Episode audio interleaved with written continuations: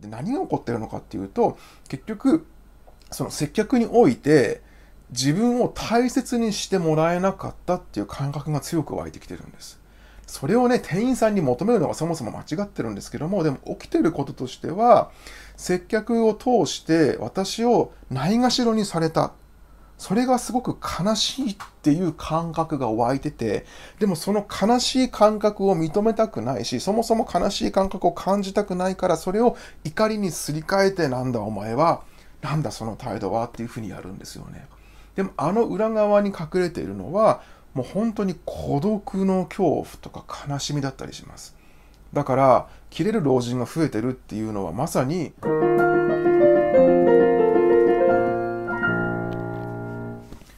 こんにちは。心理療法、それから音楽療法の浜翔子と橋本翔太です。今日お話ししたいことはですね、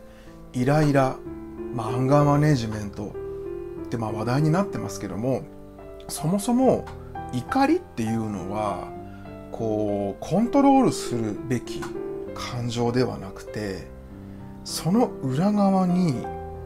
悲しみとか恐怖が隠れてるんだよ。だから、イライラしている時ほど言ってほしい言葉があるんです。それは自分は悲しい。私は悲しいっていう言葉。今日はそのお話をしていきたいと思います。このね、怒りが悲しみやあの恐怖のね、代理感情であるってことは前もお話したことがあるんですけど、とても大切なことなので今日もう一度お話ししたいと思うんですね。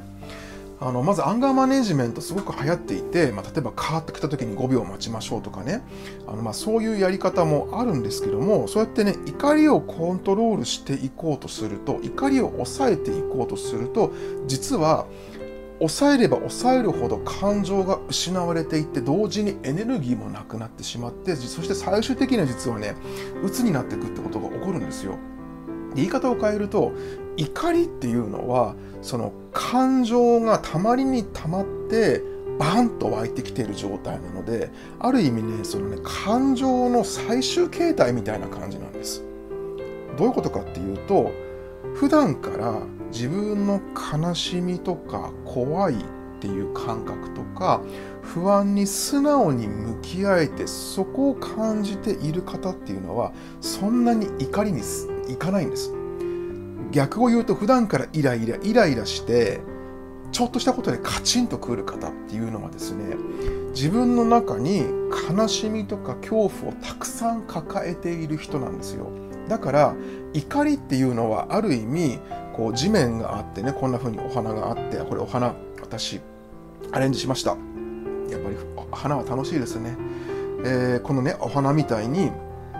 地面の根っこの下に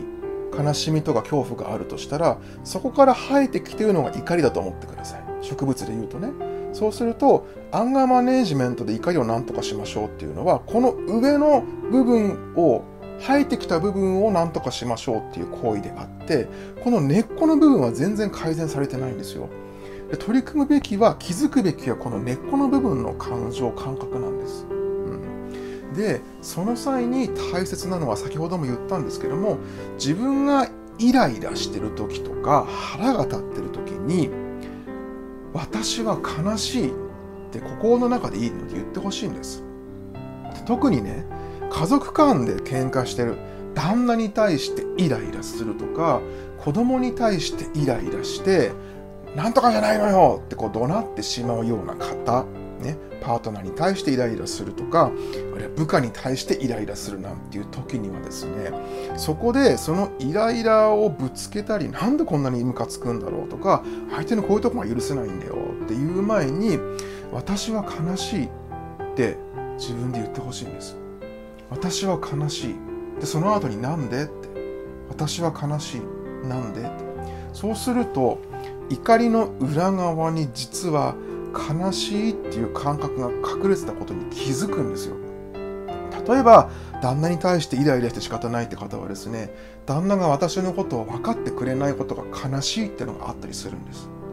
子供に対してイライラするっていうのは、私が何回も話をしてるのに、子供がそのことを、えーと、分かってくれない。だから悲しい。あるいは私がこんなに一生懸命やってるのにこの子から何かこう私に対して感謝の言葉もないし返ってくるものがない。だから悲しいなんていうふうにその怒りの下に必ずその悲しみとかそしてもっと言うと恐怖なんですけどね。恐怖が隠れてるんですよ。だから会社でね部下に対してイライラしたり同僚に対してイライラしてるっていう時も私は悲しいって言ってもらいたいんです。そうするとなんで悲しいのかが自分で気づけます。私は悲しい。なんで悲しいんだろうっていうふうに自問自答してもらいたいんです。怒りっていうのはその抑圧した悲しみを感じたくない。で感じたくないから抑圧しちゃうんですけどね。やっぱり人間って悲しみを感じるのすごく嫌なので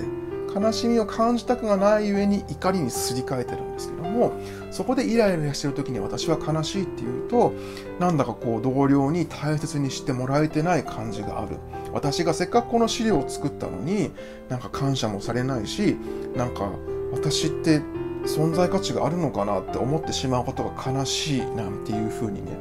私は悲しいって思うと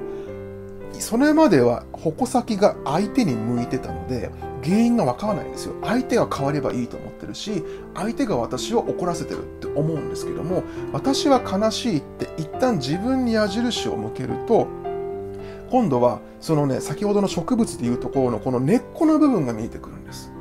あいつがムカつくあいつがムカつくイライラするんだよ。でもこの怒りを何とかしなきゃってやってるのはこの上の部分生えてきてる部分を何とかしようとすることであって私は悲しいっていうことによってこの根っこの部分に自分でふっと降りていくことができます。そうすると何が原因で悲しく感じてるのかっていうのが分かるんですよ。だからあのコンビニとかであるいは接客業とかで切れるあの人たちが増えてるって言いますよね。で実際切れてる人たちが増えてるんですけどあの人たちがで何が起こってるのかっていうと結局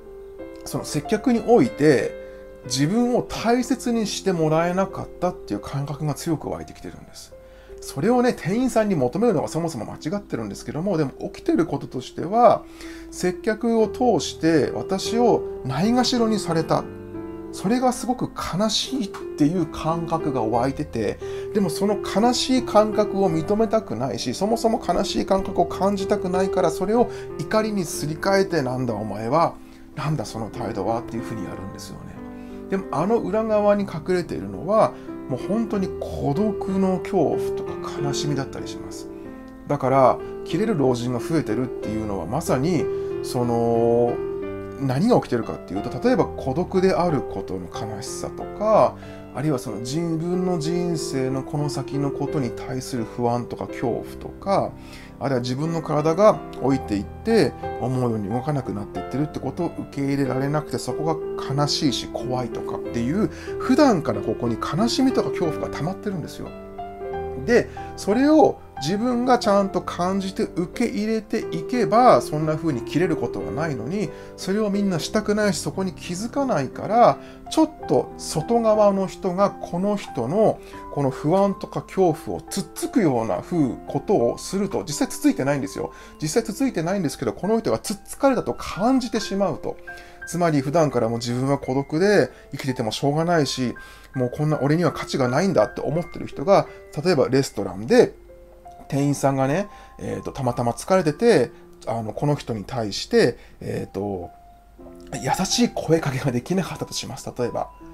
えーと「お茶も決まりました?」みたいな言い方をしたとします別にそれでもいいんですよ。本当はそのレストランってご飯を食べに来る場所だから、しかもその5つ星ホテルの高級レストランならまだしもね、定食屋さんでメニュー決まりましたって言われたら、あとこれでお願いしますって言えばいいのに、ここにそういう不安とか悲しみを抱えている方、そして自分は無価値だなんて思ってる方は、そういう言い方をすると冷たい言い方をされた、自分は冷たい言い方をされるような人間なんだ、価値がないんだ、俺はこの人から自分の無価値を指摘された、っていう風にババババババとつながってしまってそこでここの悲しみとか不安を震えさせあのね刺激されちゃうんです。勝手に自分が刺激されてるんだけどね。でそこで怒りにすり替えてなんだその言い方はみたいな感じで切れるってことが起こるんです。ただ実際に起きてるのはそういう人ほどここの底の方にものすごい不安とか悲しみとか無価値観みたいなのを抱えていて。でこの人がすべきことは怒りのコントロールじゃなくてここに向き合うことなんです。この根っこの部分に向き合うことなんです。ところがこれをやっぱりねしたくないんですよねみんなね。怖いことなので、うん、だから皆さんも最初の話に戻りますよ。今日のお話に戻りますよ。イライラしてる時とかはね相手にぶつける前に自分に言ってください。私は悲しいって。旦那にイライラする嫁にイライラする彼氏彼女にイライラする。そしたらそこでイライラをぐっと飲み込むでもなくあるいはそのイライラをコントロールしようとするのでもなくそこで一旦自分に言ってください。私は悲しい。私は悲しい。なんで悲しいんだろう。って言うとその怒りの本当の正体が見えます。その瞬間に怒りよりも自分が悲しいんだってことに気づけるはずです。ね。そしたら、その相手との人間関係も変わってくるんですよ。少なくとも皆さんが怒りで相手をコントロールしようとしたりとか、怒りをぶつけることによって人間関係を破壊してしまうとか、そういうことがなくなっていきます。なくなっていきます。うん、なので、今日のね、お話ねあの連日自己愛の動画なんかもあの撮影してそちらも好評なんですけどもこのあの自己愛の問題を抱えてる人っていうのもねあの同じでこの悲しみとか不安とか恐怖に向き合いたくないんですよ。だからこう怒りにすり替えて相手を攻撃したりするタイプが多いんですけどもとにかくイライラしがちな人そしてイライラしてる人は相手にどう怒りをぶつけるかとか相手にどういうふうに言ってやろうとかこの怒りをどうコントロールしようじゃなくてまずは一旦自分に戻してください。私は悲しいって言ってみる。私は何が悲しくてこんなにイライラしてるんだろう。悲しみを怒りにすり替えてるんだろうっていうふうに自分に問いかけてください。なんでって。そうするとね自然と湧いてきます。答えが。そうか私はこれが原因で悲しいんだ。だからイライラしてるんだっていうふうにそこで気づくことができます。でそれが気づいた上で相手に伝えるっていうのは全然違うんですよ。何が何だか分かんないけれども腹が立つし怒りが湧いてきてて相手にぶつけるのと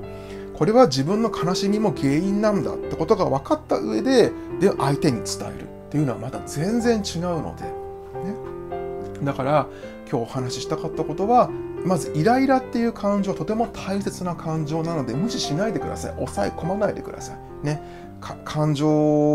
の最終形態じゃないですけども怒りを抑えるようになってしまうと今度は鬱になってきますので怒りはとても大切な感情です。実際鬱さが回復していく過程でねイライラしてくるんですけどもそれは回復してる証拠なんです。あのね鬱の回復過程でイライラしてることをあの否定して我慢しようとしてまた鬱に戻ってっちゃう方がいるんですけどそれって実は間違ってるんですよね。この辺はあの聞くだけ鬱抜けあのフォレスト出版さんで出版させてもらった聞くだけ鬱抜けにも詳しく私書いてますのでとにかくイライラを感じたらまずそれを抑圧しないということ。でその上でイライラしてきたらそれを相手にぶつける前に自分に聞いてください。私は何が悲しいんだろう？私は悲しい。まずは私は悲しいっていう。その上でなんで悲しいんだろうっていうふうに考えてみる。そうするとその怒りの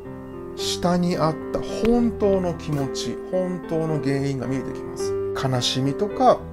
不安とか恐怖とか。これが怒りにすり替わってたんだっ